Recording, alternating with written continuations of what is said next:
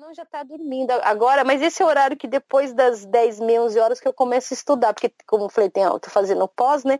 Aí à noite uhum. que tem as aulas, eu tenho que estudar de madrugada daí. Então não mudou muito daquela Vanessa lá do começo, ah, né? Que estudava até tarde da noite, acordava cedo para trabalhar. Olha. Não, é a mesma coisa, Rogério. Eu não sei se isso é uma, boa coisa ou não é boa coisa, mas tamo aí, é né? Essa, essa garra, né? Essa vontade tá fazendo as coisas aí, ó. Precisa, é um né? pra não dar Alzheimer então. pra meu marido. Atenção, atenção, atenção, atenção. Aumente o volume que vai começar o Papo Sugoi. O podcast que vai te apresentar pessoas incríveis num bate-papo muito interessante. Apresentação: Rogério. Muito bem, meus amigos, eu sou Rogério Mendes e estou falando de Shigaken, Japão. E eu sou Vanessa Randa e estou falando de Hamamatsu, província de Shizuoka. Olá, meus amigos, sejam bem-vindos ao Papo Sugoi. Hoje eu quero conversar com você que mora aqui no Japão, seja aí há pouco tempo, ou você que já está aqui há muito tempo, tipo uns 10, 15, 20 anos, você acha que é muito, mas calma aí que você vai ver o que, que é muito tempo de Japão. Sabe por quê? Porque olha só, aqui no Japão é interessante como as coisas mudam, como há uma evolução social, como há uma evolução econômica e cultural. E para isso, eu tenho uma convidada aqui comigo que ela está há 29 anos no Japão. Ela veio adolescente com a sua mãe e mais três irmãos, olha só.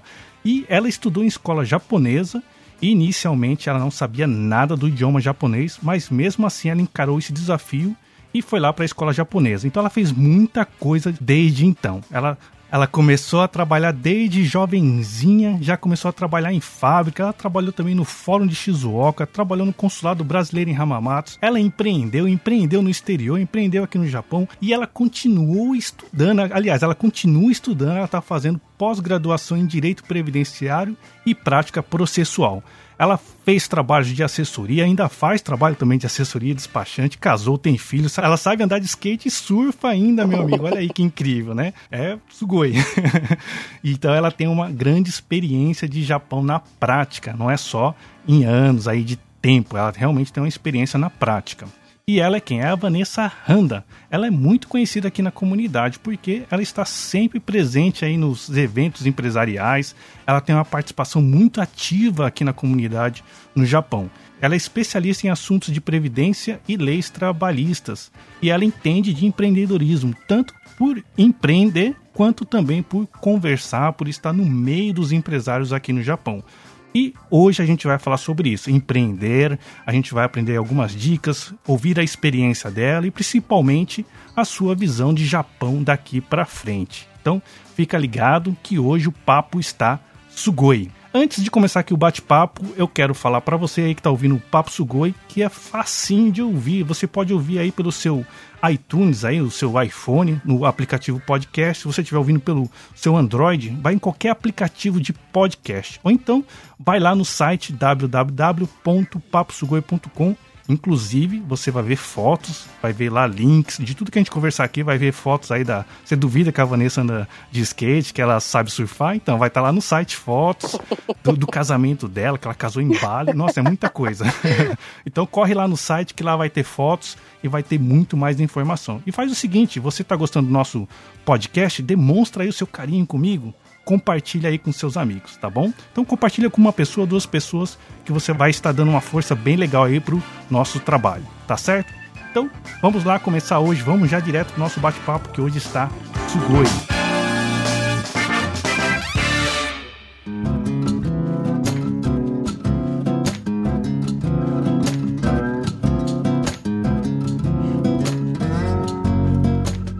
Vanessa, muito obrigada aí por você estar aqui batendo esse bate-papo comigo. Ô, Rogério, eu que agradeço a oportunidade. Vanessa, já estava falando aqui Sim. no começo do seu currículo, né? Que você realmente tem um currículo invejável. Você tem bastante experiência, bastante experiência em empreendedorismo, em lidar com o público, né? Você tem uma, uma carga, vamos dizer assim, né? Uma experiência, uma, uma autoridade nesse assunto. Mas eu quero saber, que eu falei aqui também no começo, que você veio para o Japão bem cedo. Você veio lá em 1990. Foi uma das pioneiros a chegar aqui no Japão, né?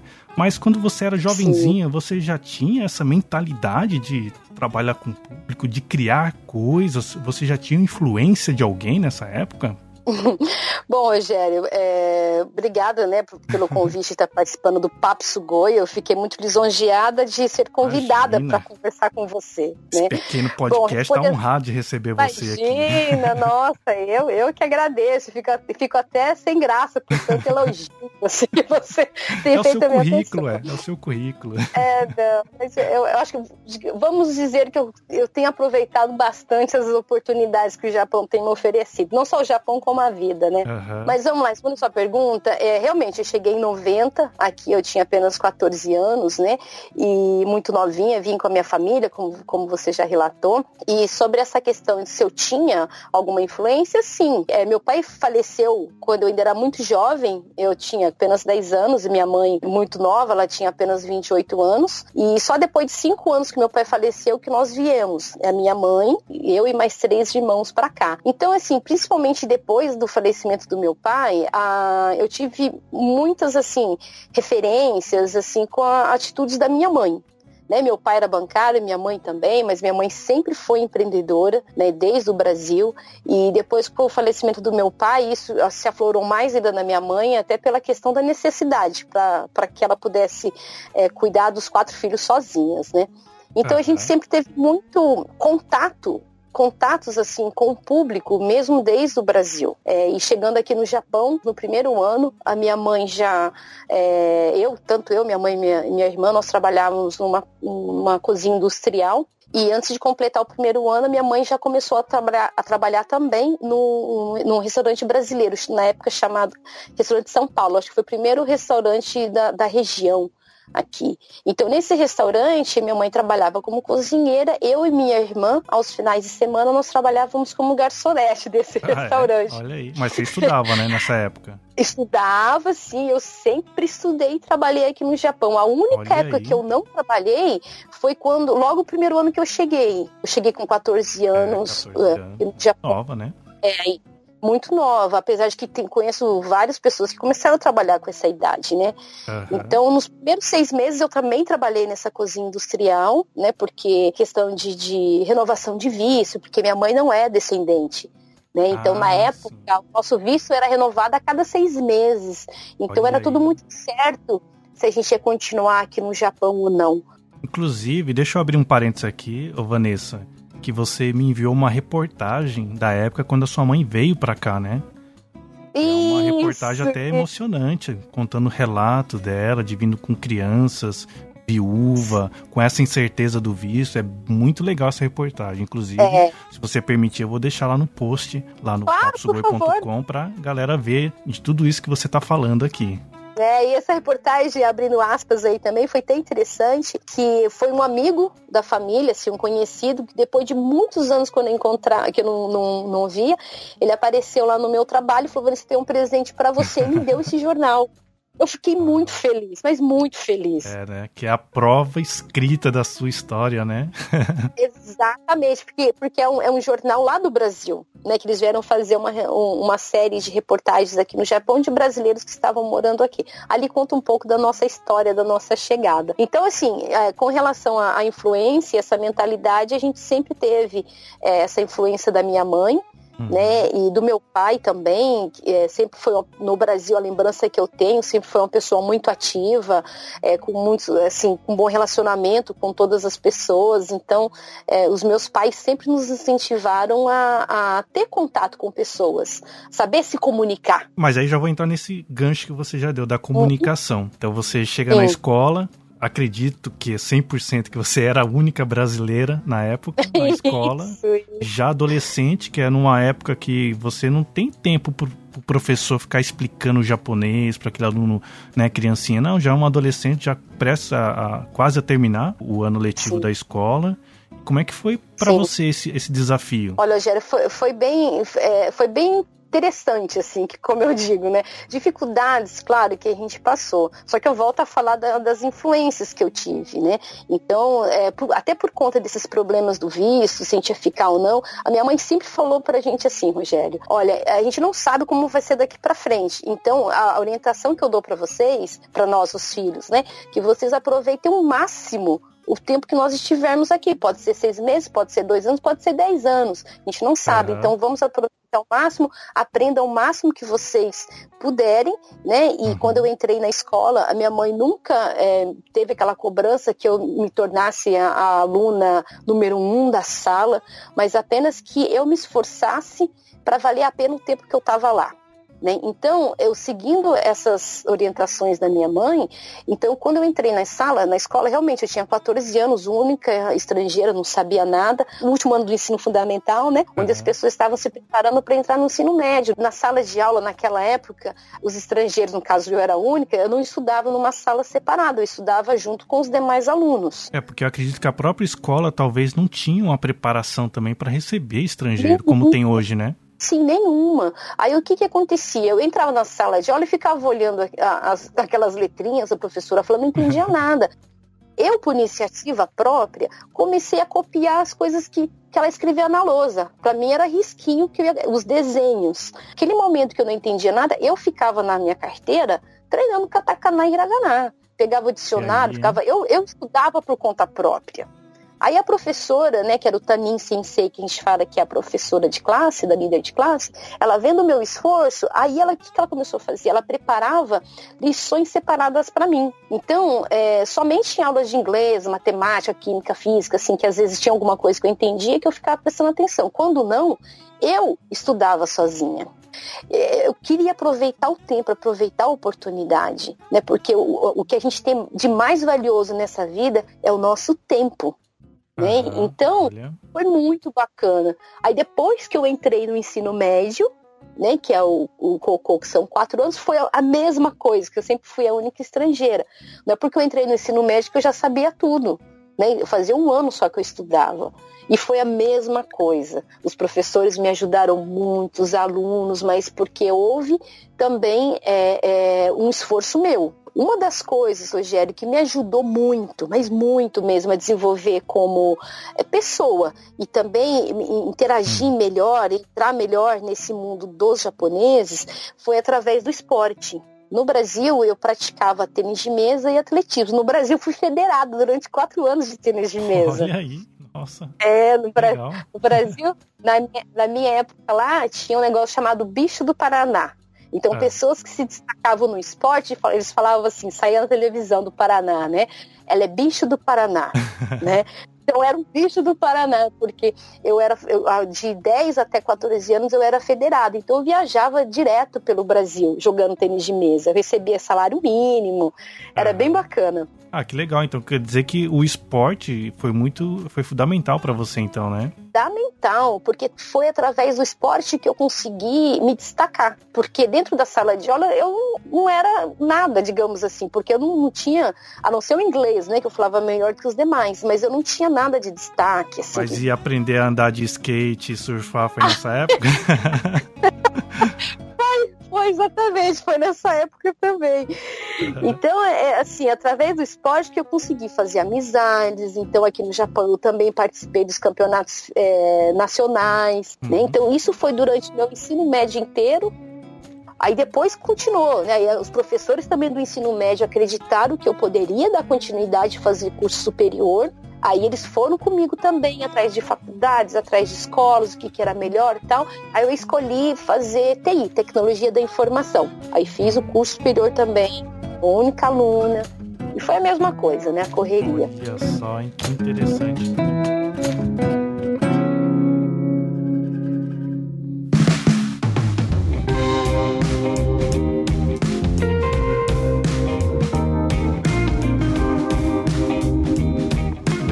História aqui de Japão, já esse começo bem desafiador, aí você, olhando hoje, né, o Japão com 29 anos de experiência, você olha lá para trás, você olha o, o presente hoje, você consegue ver muitas mudanças na comunidade aqui ao longo desses anos? Você acha que o brasileiro hoje ele tá mais é saindo para fora da, daquele círculo que seria só fábrica, casa, conseguindo alcançar mais objetivos? O que, que você vê de mudança nesses 29 anos aqui do Japão? Olha, Rogério, eu acredito que sim, houve, né, é, é, uma coisa até natural haver essas mudanças, né? Não tem nem como a gente fazer uma comparação dos anos 90 com hoje, né?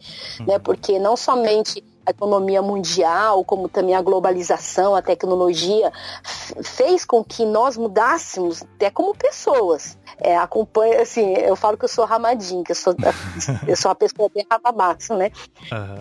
É, eu vi sim a evolução de algumas pessoas, de algumas situações e outras não. Se for falar grosso modo, sim, eu, eu acredito que a comunidade brasileira evoluiu muito para melhor. Né, para melhor aquele grupo que não se evoluiu, aos poucos está se tornando a minoria. Então, assim, hoje a gente vê, é natural você ver filhos de, de, de ex-decassegues, que eu falo, que decassegues, porque hoje não são mais decassegues, são imigrantes. Então, filhos de, é, que nasceram aqui ou que vieram pequenos e cresceram, estão fazendo faculdades. Hoje é muito natural você ver um brasileiro fazendo faculdade, coisa que há 20 anos atrás isso era que nem. Na minha época era, saía no jornal? Eu me formei né? Era, saía no jornal, vivia saindo no jornal aí, ser única brasileira nas escolas, né? Ah. E hoje já é uma coisa até que óbvia, sabe? Mas assim, paralelamente eu vejo assim evolução nesse aspecto de que as pessoas estão é, é, se entrosando mais na sociedade japonesa, estão conseguindo mais espaço dentro de escolas, até mesmo de alguns trabalhos. Eu acho assim que em alguns setores ainda permanece como 30 anos atrás, como por exemplo a, essa mentalidade de que eu ganhando tá bom, eu não preciso me preocupar com o futuro, eu não preciso. Eu estou trabalhando por empreiteira, tá ótimo. Eu vou fugir de ter que pagar chacai roquim porque eu ganho mais, por exemplo. Tá dizendo aquele pensamento imediatista, tipo, agora esse mês eu tô recebendo bem. Tá bom, do jeito que tá. Né? Então, aos poucos vai mudando. Se a gente for fazer essa comparação de, de evolução né, de, com relação a trabalho, condições de trabalho, essa evolução eu acho que está sendo muito, está sendo gradual, mas muito pequena ainda. Com uhum. relação à escolaridade, né, à educação, e a socialização, essa sim, eu vejo que é uma escala maior, hum. sabe? Assim, você consegue ver uns degraus maiores, assim. Agora, com relação a trabalho, a capacitação, a planejamento, tá crescendo muito pouquinho. Então, Vanessa, você falou de agora de trabalho e de educação. Aí eu aproveito esse mesmo gancho dessa pergunta de mudanças em relação ao empreendedorismo. Será que hoje aqui no Japão a gente tem mais empreendedor brasileiro do que há, há alguns anos atrás? Ah, com certeza, Rogério, com certeza, né? Porque essa é uma das evoluções do brasileiro aqui, né? Porque há 30 anos atrás a gente tinha um ou outro empreendedor e geralmente eram pessoas que já vinham do Brasil para cá, traziam suas empresas para cá, suas filiais, né? Eram pessoas que já vinham assim, já tinham uma estrutura, né? Uhum. Tanto de experiência como financeira para se abrir uma empresa. Até por conta de que na, na há 30 anos atrás, para você abrir um, um Kabushiki Gaixá, que seria a sociedade anônima, você precisava de 10 milhões. Para abrir um Yugen Gaixá, que é a, a empresa menor, ser limitada, você precisava de 5 milhões. Então era muito difícil uma pessoa se arriscar nisso. Né? Por mais que era, era mais fácil você juntar 5 milhões e 10 milhões, nem todo mundo queria arriscar, porque a intenção é, era verdade. voltar para o Brasil né? Exato, então é. era, eh, ninguém tinha intenção de, de fazer isso. Os únicos empreendedores que eu costumava ver, talvez seria empreendedor, era aquele carinha do caminhão de produto brasileiro, né? Ou às vezes uma e... lojinha de produto brasileiro. Era os, o máximo que eu via assim de, ah, ó, o cara tá empreendendo, que não trabalhava em fábrica, né? Tá empreendendo, e, né? E, então a, a, gente passou pela época do, dos importadores, dos grandes importadores, ah, né? E um outro restaurante brasileiro. Então, antigamente empreender era importar. Era importar, trabalhar com importação. do Brasil, né? Uhum. Trazer coisa do Brasil para abastecer as lojas, as lojinhas brasileiras. Esse, esse era o empreendedorismo na época, né?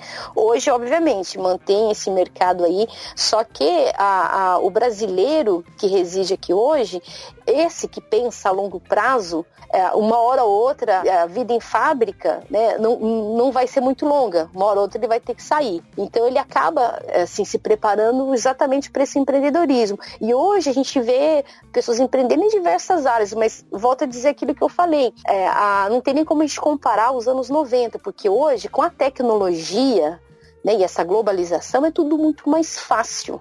Né? As Exato. informações chegam até você. Né? Então, hoje, se você não sabe sobre um, uma regra, sobre uma lei, você pesquisa na internet está ali.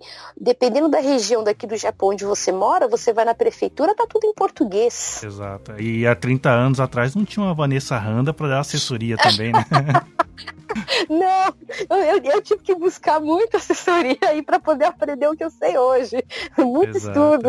É. Uhum. é porque hoje eu vejo o brasileiro prestando serviço, vendendo, é, trabalhando com alimentos, com né, vários tipos de é, empreendedorismo. Não só isso como você citou, que era só aquela importação, trazer produtos do Brasil para vender para a comunidade aqui, né? Não, e hoje em dia a questão de empreender no Japão já está saindo um pouco desse gueto, né? Que a gente fala gueto da comunidade brasileira. Ah. Tem pessoas que estão realmente empreendendo não somente para a comunidade brasileira, mas produtos e serviços que também podem ser oferecidos para a sociedade japonesa em geral. O 20, que talvez não conheça a Vanessa, mas a Vanessa ela tem experiência em empreendedorismo empreendedorismo, porque ela já trabalhou, olha só, já teve hotel lá em Bali, já teve experiência de muitos anos com turismo em Bali. Teve uma empresa, ainda tem a empresa, né, de kimono, que você vendia para o mercado japonês. Então você teve um conhecimento de tanto aqui no mercado japonês, comunidade brasileira, até lá fora também, né? É que aqui não vai dar tempo da gente contar toda essa história sua,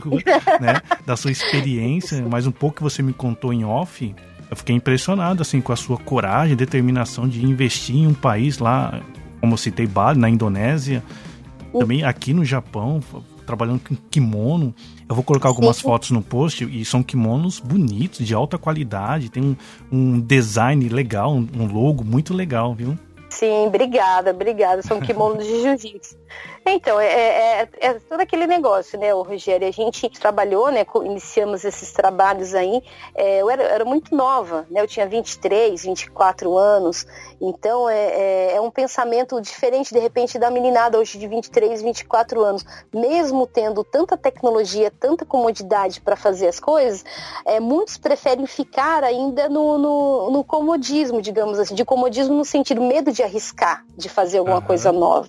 Vou emendar uma pergunta aqui para você continuar nesse raciocínio. Empreender uhum. aqui no Japão é para alguns ou qualquer um pode empreender aqui? Olha, eu acho que empreender, independente se é no Japão ou não, tem pessoas que têm mais facilidade para isso, que tem esse filho empreendedor, e tem pessoas que desenvolvem. Eu acho que empreender é para todos. Mas mesmo a barreira da língua, do idioma? Eu acredito que mesmo com a barreira da língua, porque é, a pessoa que, que quer empreender, o Rogério, ela tem que ser criativa sabe? Ela tem que estar disposta a aprender, ela tem que estar disposta a delegar as coisas, né? E, e, e, e disposta a se arriscar.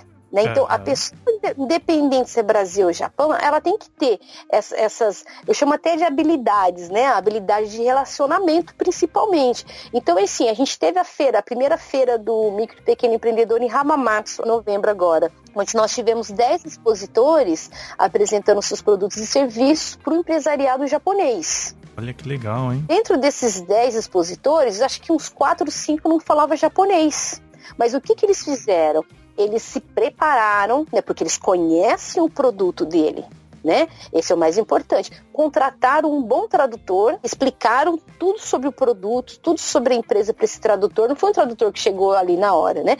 Então, esse tradutor também estudou a empresa e conseguiu dialogar com, os, com o empresariado e com os. É, nós tivemos também representantes do governo lá, de oh, banco. Interessante para conhecer. Eles se surpreenderam com a, com a capacidade dos brasileiros. Né? Mas né? você então, acha que o japonês ele está aberto para receber o empresariado brasileiro? Ó, aos poucos, Rogério, porque é, é, essa cultura de empreendedorismo Brasil e Japão, com base na experiência das pessoas que eu atendo, né? Já falei 10 anos que eu estou atendendo as pessoas, né? Uhum. Sobre, sobre, empreendedorismo. E com base na minha experiência de atuar aqui no Japão, atuar na Indonésia, no Brasil, Paquistão, Austrália, Estados Unidos, que foram, que são as pessoas uhum. que eu tive mais contato, o grupo japonês, o que que é? Você não consegue fechar negócio de cara. Você tem que namorar com ele. Você nunca fecha um negócio na primeira visita. A pessoa vai conhecer seu produto, vai conhecer você, porque o principal para os japoneses nessa questão de negócios é conhecer a pessoa, esse relacionamento. Ah, Óbvio que o é. produto e o serviço é muito importante, mas o relacionamento, será que aquela pessoa é uma pessoa confiável ou não? Tanto que no Japão, a, a, os contratos são por incansa ainda, por é, carimbo. Carimbo, né? né? É então, verdade. Carimbo. Você, você não precisa fechar um contrato e reconhecer firma no consulado, por exemplo, num cartório. Você não faz isso. Então, assim, é, dependendo do segmento, é, a pessoa sim consegue entrar. Né, com mais uhum. facilidade. tem segmentos que não é só fechado para estrangeiros, mas é fechado até para os próprios japoneses, que nem, por exemplo, na área de demolição.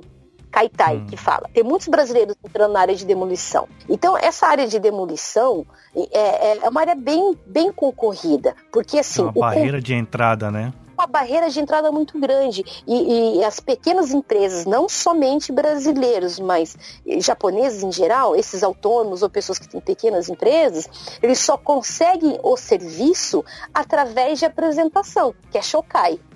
Então, uhum. assim, o, a empresa lá em cima está contratando, aí ele vai contratando as empresas menores e a empresa menor contrata outra, sabe? Que é tudo serviço terceirizado. Então, é, para você entrar nisso, nesse mercado, você só consegue entrar através de apresentação. Uhum. Então, é tudo questão de relacionamento. Contatos, network. Tudo, não tem como.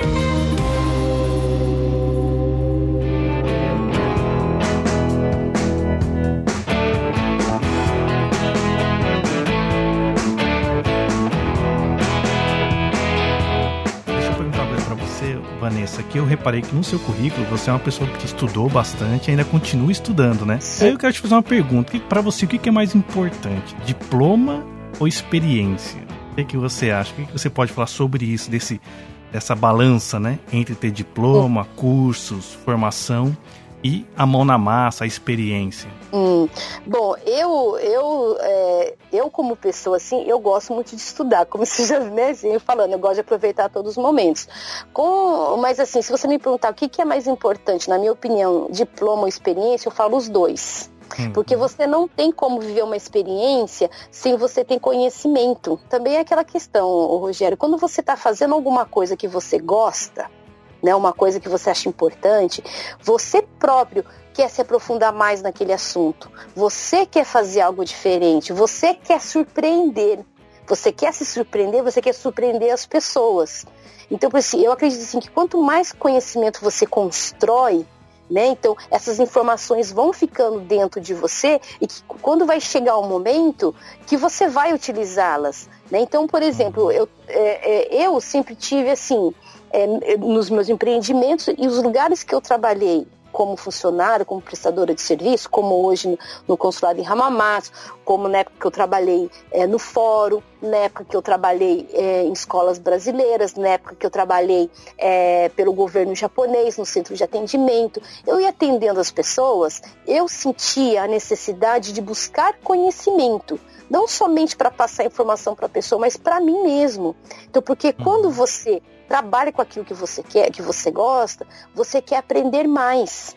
Então, a sua experiência é, somada ao conhecimento que você vai adquirindo através dos seus estudos, de cursos, né? Então, eu não digo nem a questão do diploma, mas assim, essa vontade de buscar o conhecimento, ela é importante.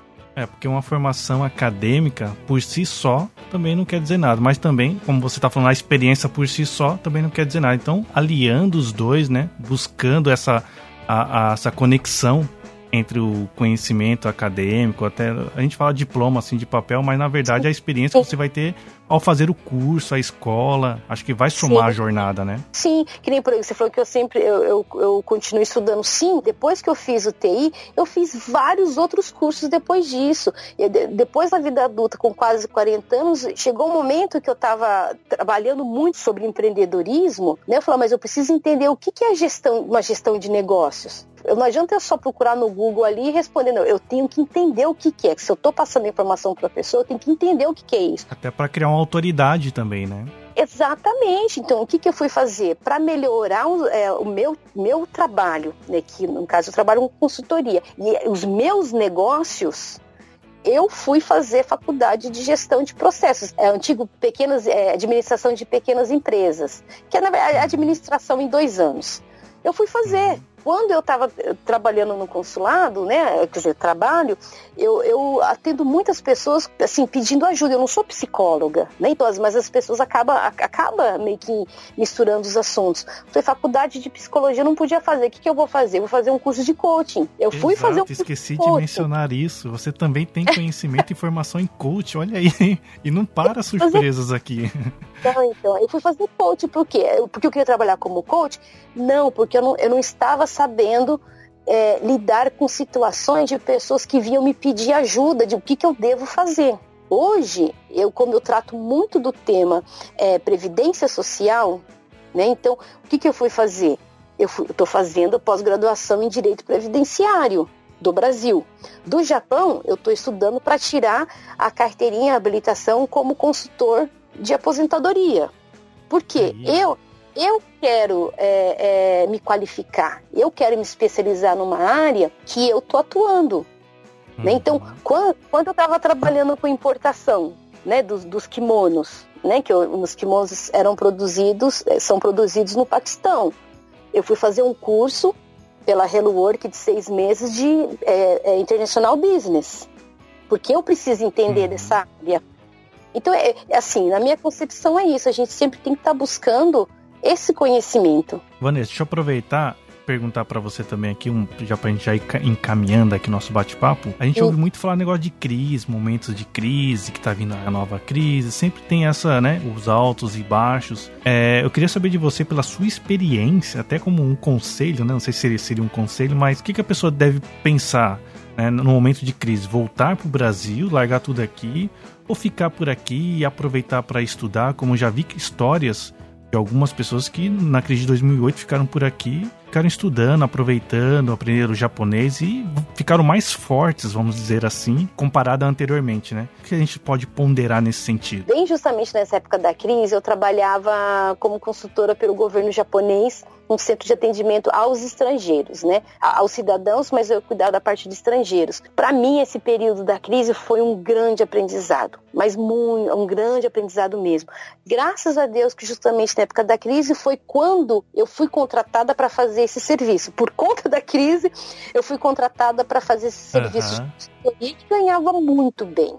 Né, pelo governo japonês. E nesse momento eu vi como é, existe uma diferença muito grande para pessoas que não só a questão da língua japonesa, mas, mas para pessoas que estão preparadas para enfrentar a crise. Como eu falo para enfrentar a crise, independente se é para ir embora ou se é para ficar.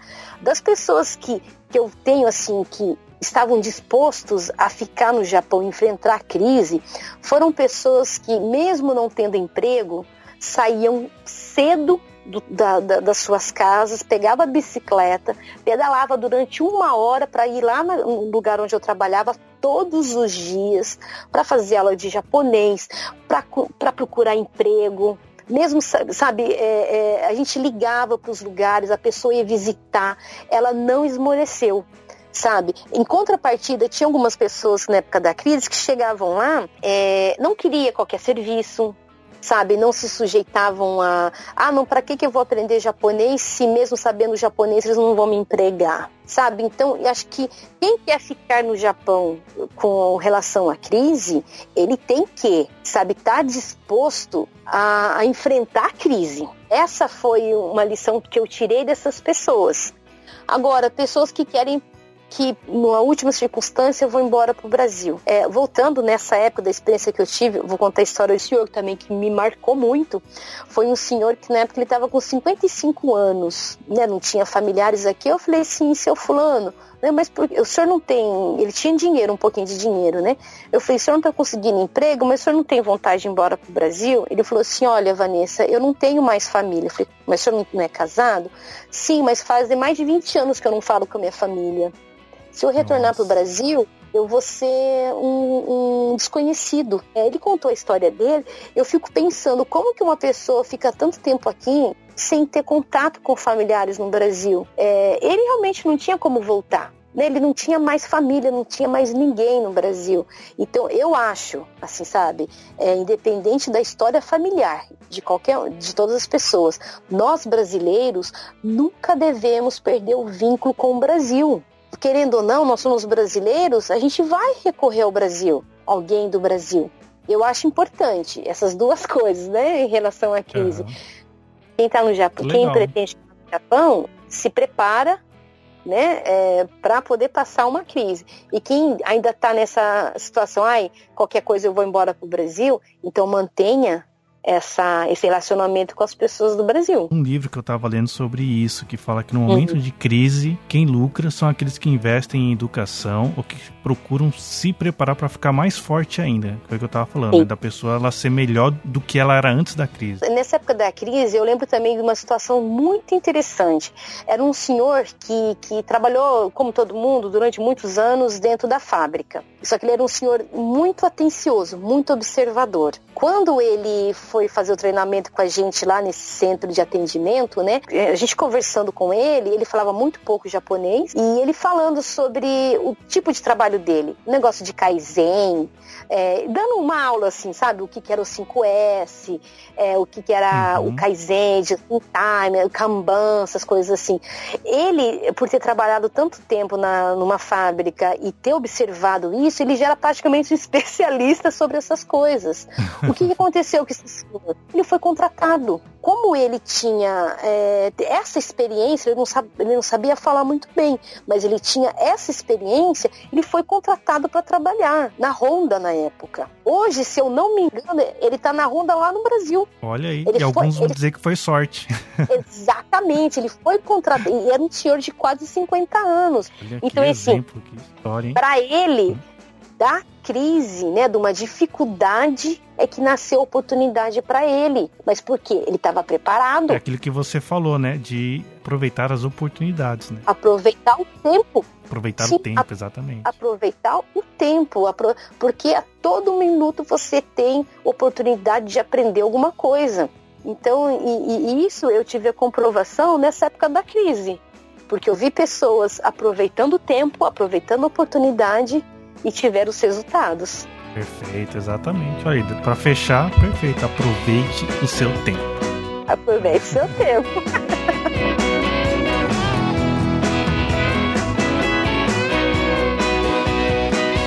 Obrigado, Vanessa. Olha aí que bate-papo aqui foi. Eu posso falar que foi uma palestra essa ah, menino, aqui, esse bate-papo. Se deixar, hein? eu falo até amanhã. É pena que não dá pra gente esticar muito aqui, mas acho que a gente teria bate-papo aqui para 3, 4 horas tranquilo. É que é muito assunto, né? Vanessa, aproveita então já fala pro pessoal aqui que tá ouvindo a gente, que ficou curioso, aquele pessoal que não te conhecia ainda, ou para quem já te conhece também, quiser ter acesso a você e trocar mais ideia, aprender mais com você, aproveitar o tempo. Aprender Bom, a surfar, né? Se dá aula de surf surfar, também, de skate. Vamos lá, se dá aula de surf, skate, de yoga, é, o que vocês quiserem. Até pra, até para quem tá ouvindo a gente do Brasil deve estar tá curioso, né? Ramamato tem umas praias bem propícias para surf, né? O pessoal até sai daqui de Xiga para ir lá para Ramamato surfar aí. Isso, é. antigamente tinha um, hoje chama de pico, né? Um pico aqui que era conhecida como os locais brasileiros, Buradirurocaro. Buradirurocaro, é. Vai muito surfista aí para esses lados, é né? Isso, exatamente. Uhum. Bom, gente, eu vou deixar os meus, os, os meus contatos aqui. É, eu desenvolvo um trabalho é um projeto pessoal né, na, no Facebook, no Instagram e, e no, no, YouTube chamado Viver e Trabalhar no Japão direitos e deveres. É bem assim, ao pé da letra mesmo do, do, do, uhum. do título do meu, da minha página. Nesse, nessa página, né, eu, eu procuro uh, colocar informações sobre questões de trabalho, previdência e também empreendedorismo. É um trabalho voluntário que eu tenho feito aí de orientação e, e, divulgação de informações sobre esses temas. Se vocês precisarem de alguma coisa, se vocês quiserem saber um pouco mais sobre o meu trabalho, sobre surfar, sobre praticar yoga e andar de skate, como aproveitar o tempo, né? É, estou à disposição Exatamente. aí para ajudar vocês. Uhum e pode contar comigo que for necessário. Lembrando para você que está ouvindo aí o podcast lá no paposugoi.com, lá tem fotos e vai ter links também, se você não conseguiu decorar o que a Vanessa falou, vai ter o link lá para a página dela no Facebook para você conhecer o trabalho dela, beleza? Então, Vanessa, muito obrigado. Valeu, pessoal. Até a próxima. Tchau. Tchau, tchau. Obrigada. Até mais. Tchau, tchau.